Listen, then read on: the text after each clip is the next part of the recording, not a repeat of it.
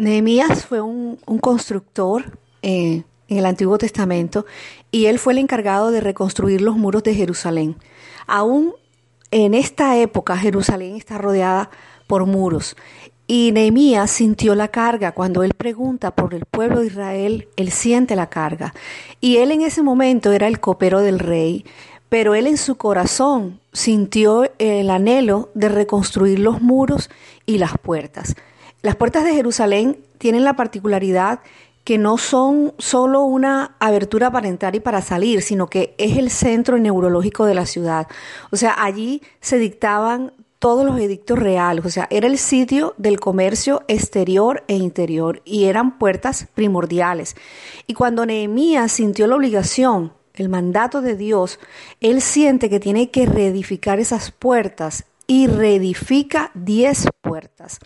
Para este tiempo de oración y de ayuno y de intercesión, es necesario que nosotros estudiemos ah, los tres primeros capítulos de Nehemías y yo los voy a ir guiando en esta lectura. Hoy vamos a hablar acerca del capítulo 3 del versículo, versículo 1 y dice, entonces se levantó el sumo sacerdote Eliasib con sus hermanos los sacerdotes y edificaron la puerta de las ovejas. Ellos arreglaron y levantaron sus puertas hasta la torre de Amea y edificaron hasta la torre de Anaenel. Esta es la primera puerta que aparece en el libro de, de Y cada puerta tiene un nombre y cada nombre eh, tiene que ver para lo que la puerta sirve. O sea, uno no puede pasar las ovejas por otra puerta. O sea, esa puerta tenía y tiene una connotación especial. Ah, por allí entraban los animales del sacrificio. Y antes de que Jesús viniera a morir en la cruz, los hombres sacrificaban un cordero para con, con esa sangre espiar los pecados, tuvieran perdón por sus pecados.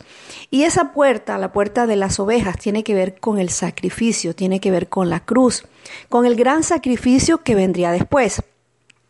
Nunca nosotros nos debemos olvidar que no estamos aquí solo para prosperar y para tener cosas, porque eso es un regalo, pero no es lo esencial. Estamos aquí porque como creyentes reconocemos que Cristo murió en la cruz para que nosotros pudiéramos tener una vida eterna.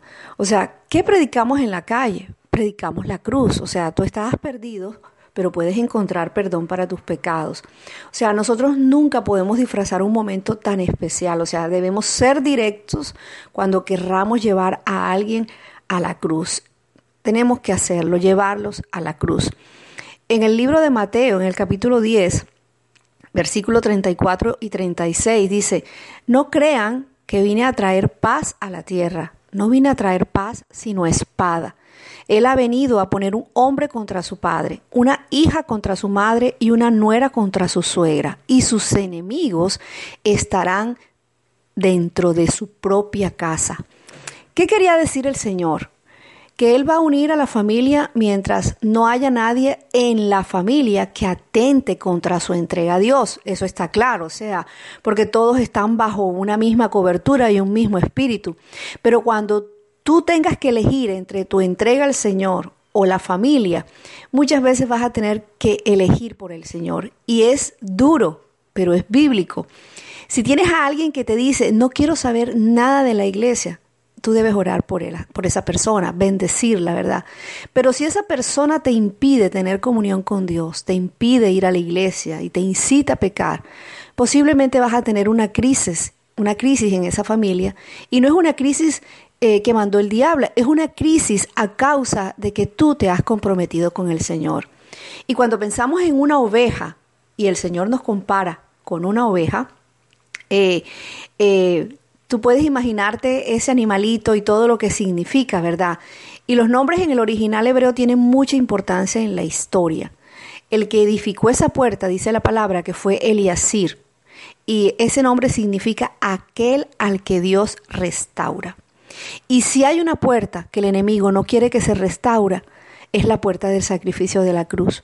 O sea, el enemigo no está interesado en que se restaure ni en tu casa, ni en tu iglesia, ni en tu vida. O sea, él no está interesado en que la, en la, que la iglesia se hable de cruz.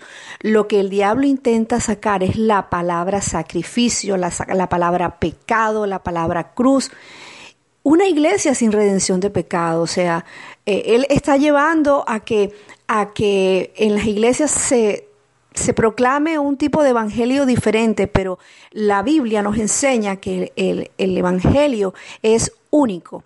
Y entonces se empiezan a reemplazar algunos términos. Y lo peor es no tener la puerta de los ovejas. O sea, podemos hablar de muchas cosas, pero nuestro centro es la cruz. Nosotros somos cristocéntricos.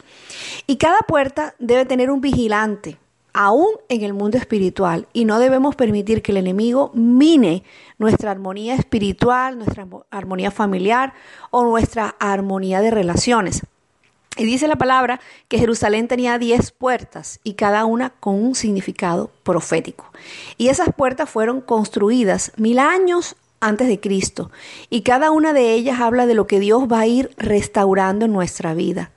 Esto, este tiempo es la preparación para lo que viene para el resto de nuestro año.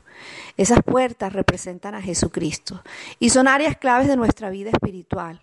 En la Nueva Jerusalén nos habla de que las puertas son perlas. Eso lo, lo puedes leer en Apocalipsis 21.1. Y Mateo 13, 45-46 dice, Jesús es la perla de gran precio, es la puerta de la entrada, el que por allí entrare será salvo. Dice, yo soy la puerta y el único camino al Padre. Y cada puerta representa un aspecto de la obra completa de Cristo en la cruz. Y el orden es específico. O sea, si tú lees todo el capítulo 3 de Nehemías, tú te vas a dar cuenta, te vas a dar cuenta el orden en el cual se establece cada puerta. Y cada puerta habla de lo que Dios va a fortalecer y va a restaurar durante estas dos semanas. Ahora, yo quiero rápidamente hablarte de las diez puertas construidas y que podemos agruparlas en cuatro categorías. Y la primera categoría sería la categoría de las prioridades, que son las tres primeras puertas, las puertas de las ovejas, la puerta del pescado y la puerta antigua o la puerta vieja. Y la puerta de las ovejas significa qué? Significa entrega, significa compromiso y es el primer paso para nuestro caminar con Jesucristo. La puerta del pescado, Jesús le dijo a Pedro que debía ser un pescador de almas y como discípulos es una prioridad, las, la salvación y la conversión. El ir, o sea, nosotros tenemos un llamado para ir. La puerta vieja o la puerta antigua representa lo único y verdadero del mundo, que son los fundamentos inamovibles, la palabra como tal. Entonces, es necesario ordenar nuestras prioridades para que esas puertas puedan ser restauradas y nosotros debemos restablecerlas. Hablamos entonces de lo que son los valores. Y, no, sabes que no basta con recibir el milagro si las prioridades en tu vida no están donde deben estar. O sea, así la restauración no estará completa.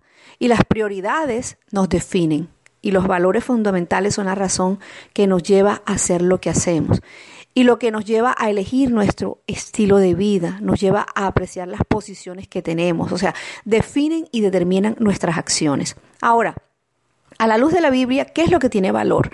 Jeremías 15, 19 dice así, por tanto, así dijo Jehová, si te convirtieres, yo te restauraré y delante de mí estarás. Y si entresacares lo precioso de lo, de lo vil, serás como mi boca. Conviértanse ellos a ti y tú no te conviertas a ellos. Ahora, ¿qué es lo importante para ti? La palabra nos anima a que nosotros busquemos las cosas de arriba, a que nosotros concentremos nuestra atención en esas cosas y no en las de la tierra. Buscar es dar importancia. Tú inviertes tiempo, energía, dinero por encima de otras cosas. O sea, ¿dónde está puesta tu mirada? Ahora, ¿cuáles son las cosas de la carne eh, a las cuales uno le da más importancia? El éxito, que muchas veces tú lo mides por la riqueza, por la fama. O sea, entre más plata, más exitoso, y entre más fama, más popularidad, más exitoso o exitosa.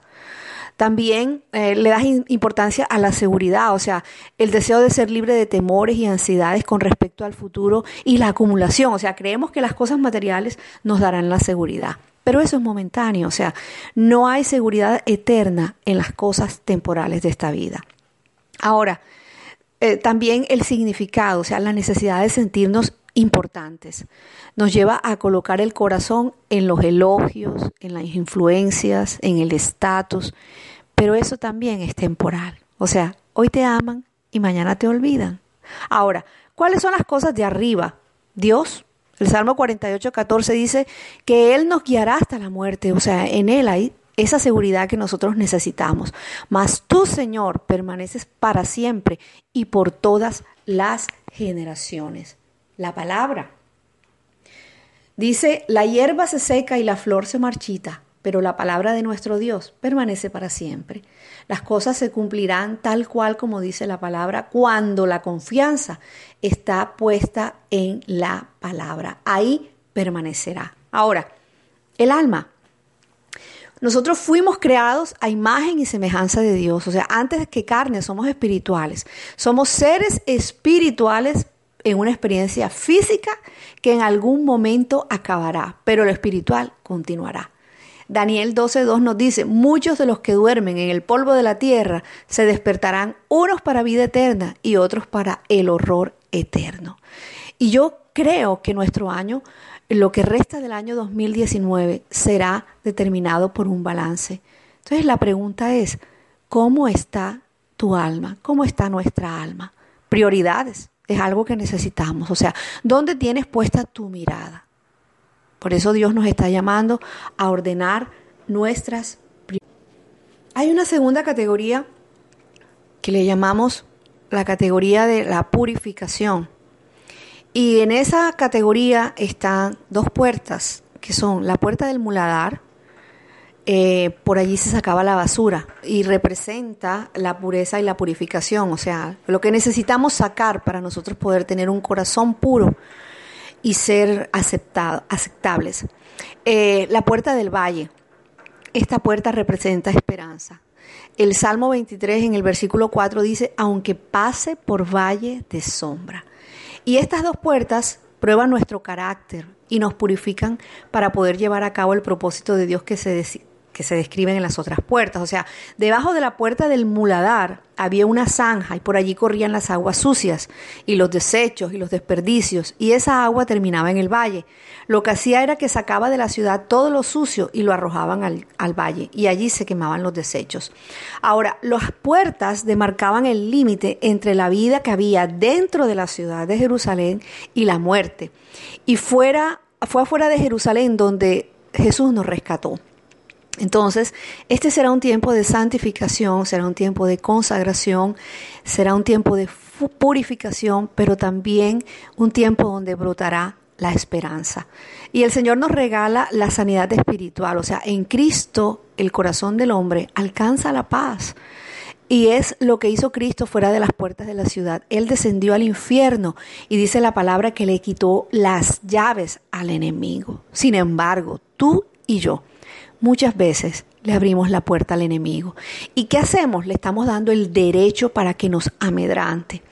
Y es importante sellar esa puerta, es importante recuperar ese derecho. O sea, nosotros necesitamos consagrarnos para que Satanás no gane ventaja alguna sobre nosotros.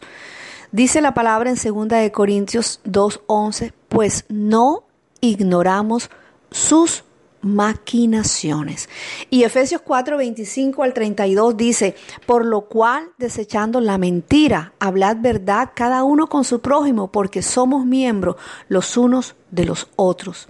Airaos, pero no pequéis, y no se ponga el sol sobre vuestro enojo, ni deis lugar al diablo el que hurtaba, no hurte más, sino trabaje haciendo con sus manos lo que es bueno para que tenga que compartir con el que padece necesidad. Ninguna palabra corrupta o corrompida salga de vuestra boca, sino la que sea buena para la necesaria edificación. ¿A fin de qué? A fin de dar gracias a los oyentes, de dar gracia. Y no contristéis al Espíritu Santo de Dios, con el cual fuisteis sellados para el día de la redención. Y eso sucede cuando tú y yo recibimos al Señor. Eso es lo que hace el Espíritu Santo con nosotros, nos sella.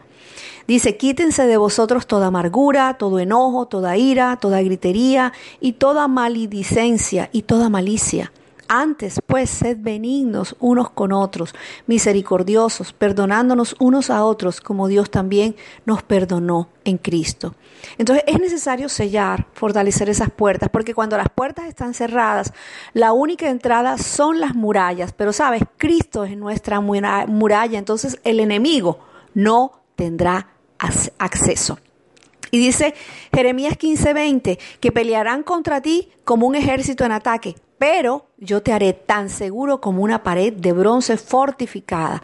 Dice, ellos no te conquistarán porque estoy contigo para protegerte y rescatarte. Yo, el Señor, he hablado. Tú cierra la puerta y Dios te guarda. Refuerza la puerta. Yo me encargo de la muralla, dice, dice el Señor, porque no podrán contra ti, porque yo estoy contigo. O sea, eso es una palabra que nos da seguridad. Ahora, ya vimos dos categorías, vamos con la tercera categoría, que es la categoría de poder. Y algo que Dios va a restaurar en nosotros es el poder. Y está la puerta número 6, que es la puerta de la fuente, y dice, el agua que yo te daré de beber es una fuente que salta, ¿para qué? Para vida eterna. Jesús a la mujer samaritana. Le dice, esta puerta estaba al lado del estanque del Siloé, que significa el enviado, y tiene que ver con el Señor Jesucristo, quien fue enviado por el Padre. Y esta puerta representa el propósito, la puerta de la fuente. Y la puerta de las aguas, que es la séptima puerta, representa al Espíritu Santo. Y la puerta número 8, que es la puerta de los caballos, Dice el Salmo 27, algunas naciones se jactan de sus caballos. ¿Qué simboliza el caballo? Una herramienta a través de, la cual se encontraba la fuente del sustento, o sea, de la productividad. Dios quiere restaurar la productividad, quiere darnos una unción de productividad. Y la puerta número 9, que es la puerta del juicio, representa la autoridad. Las puertas eran lugares de defensa, portones de madera reforzados con hierro, por eso nosotros debemos cuidarlas. Y la cuarta categoría de la cual nosotros vamos a estudiar es la puerta profética. Y es la puerta dorada o la puerta profética. La puerta del amanecer, o sea, se abría y solo se veía el sol cuando llegaba a su cenit. Esta es la puerta para respirar el aire puro de la gracia de Dios. O sea, es un renacer y representa la renovación, un nuevo amanecer. Y la puerta oriental está relacionada con la segunda venida del Mesías, porque en ese día el Señor traerá juicio, pero también traerá restauración. Y esta era la puerta que daba directamente al templo. Así como el tabernáculo, también la puerta de entrada del templo debía dar al oriente. Y sabes que esta es una puerta profética relacionada con la segunda venida. Cuando el Mesías venga, dice la palabra, que Él pondrá sus pies en el monte de los olivos desde donde partió en su primera venida. Eso lo puedes ver en Hechos 1 del 9 al 12. Y directamente frente al monte se encuentra la puerta del oriente y el Mesías entrará por allí a Jerusalén. Sin embargo, hoy en día esa puerta está cerrada. Luego que el templo y Jerusalén fueron destruidos por los romanos en el año 70 después de Cristo, la ciudad dice la Biblia que quedó desolada y poco a poco fue ocupada por los vecinos árabes. Y luego del nacimiento del islamismo en el siglo VII, los, los musulmanes encontraron, construyeron en el monte Moriad, donde antes estaba el templo, la mezquita de Al-Aqsa y el domo de la roca, que es el sitio donde se cree que está la roca sobre la cual Abraham iba a sacrificar a Isaac. Entonces, para evitar que cualquier persona pudiera tener acceso a los edificios musulmanes, ellos sellaron la puerta oriental en el año 810 después de Cristo y desde entonces ha permanecido cerrada. Sin duda los musulmanes tenían sus razones naturales para cerrar esa puerta, pero hay una profecía bíblica que habla de esto y es, la puedes encontrar en Ezequiel 44, 1, 2. Y dice, entonces me hizo volver por el camino de la puerta exterior del santuario que da hacia el oriente y estaba cerrada. Y el Señor me dijo, esta puerta estará cerrada, no se abrirá y nadie entrará por ella, porque el Señor, Dios de Israel, ha entrado por ella. Por eso permanecerá cerrada. Y al repasar todas estas puertas en este capítulo 3 eh, y en su orden, tú puedes ver el esbozo, el cuadro completo de nuestra vida cristiana, desde la puerta de las ovejas, que es la puerta de la salvación, hasta la puerta dorada, hasta el juicio final. final. Eh, la historia dice que el 14 de mayo del 48 Israel nació como Estado. Israel es el reloj de Dios, es un pueblo que es usado para demarcar lo que Dios hará en el mundo y en las naciones. Y yo creo que Dios este año está haciendo un renuevo. Recuerden la palabra que Dios nos regaló en Isaías, en el primer ayuno que hicimos, ¿verdad? O sea, no ven, no ven que Dios está haciendo algo nuevo. Este es un nuevo día, esta es una nueva temporada, este es tiempo de nuevos comienzos y no importa, o sea, en qué etapa del año estamos. Nosotros en, en esta área estamos entrando en la primavera, pero Dios nos está diciendo hoy, prepárate porque cosas nuevas vendrán a tu vida. Y solo tienes que ponerte a cuentas, o sea, tú y yo nos tenemos que poner a, a, cuentas con el Señor. ¿Y sabes qué vamos a hacer? Vamos a cerrar esas puertas, vamos a ponerles llaves, porque esas puertas quedarán cerradas y nosotros sabemos que Dios es nuestra muralla. Por tanto, nosotros vamos a ponernos en este tiempo en una, en, un, en una posición firme y una posición, ¿sabes qué?, de afinamiento para saber qué es lo que Dios nos quiere decir. Yo creo que Dios en, esta, en estos 10 días va a remover cosas en nuestra vida porque la palabra es la única que puede llegar hasta lo, hasta lo más íntimo de nuestro corazón. La palabra es, es, eh, es de una forma que nos limpia, que nos trae recuerdos, muchos recuerdos tal vez serán dolorosos para ti, pero Dios los traerá, el Espíritu Santo los traerá a tu vida porque Dios quiere restaurar, porque Dios quiere cerrar esas puertas que tal vez nosotros en algún momento abrimos. Entonces, este es el tiempo donde tú y yo simplemente vamos a disponer nuestros corazones para que Dios nos hable al oído, para que Dios nos dirija y para que el Espíritu Santo nos vaya hablando de cuáles son las puertas que nosotros debemos ir cerrando. Todas estas categorías vamos a revisarlas, o sea, nuestras prioridades, eh, las áreas que nosotros debemos purificar, ¿verdad? Eh, las áreas de poder donde nosotros, donde Dios va a restaurar el poder que Él nos ha entregado. Y esa, esa área profética, o sea, lo que Dios quiere para nuestro futuro. Padre del cielo, yo te doy gracias por este nuevo tiempo que tú nos has puesto en el corazón para iniciar, Señor.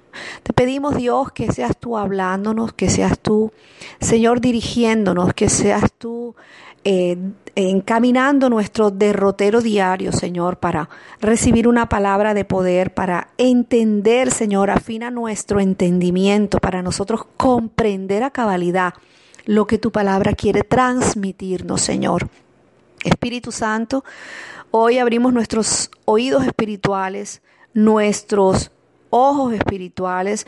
Hoy determinamos que nuestras emociones se alinean a ti para que seas tú gobernando en este tiempo, para que seas tú estableciendo esos principios que tú quieres darnos, Señor, para nosotros caminar el transcurso de nuestra vida. Señor, Hoy más que nunca nos rendimos a ti, te pedimos perdón, Señor, y declaramos que tú estarás hablando a nuestros corazones. Háblanos, Señor. Háblanos, dirígenos, sensibiliza todas las áreas de nuestra vida para que nosotros podamos caminar en una palabra de poder que cada vez nos levanta, nos levanta, nos alienta y nos proyecta, Señor. Te damos gracias, te bendecimos, Señor, por ese sacrificio poderoso en la cruz, porque eh, Señor, esa puerta de las ovejas por allí entraba eh, el becerro para el sacrificio, pero cuando Cristo vino a la tierra, ha sido el mayor sacrificio, el mayor cordero que pagó un precio tan alto por nuestros pecados. Hoy te damos gracias por ese sacrificio, por amarnos de la manera como nos ama, Señor. Te bendecimos, Dios, y entregamos este tiempo en tus manos y te pedimos que a partir de hoy y durante los nueve días que restan, Señor, háblanos al corazón de una manera sobrenatural en el nombre de Jesús. Jesus. Amém e amém.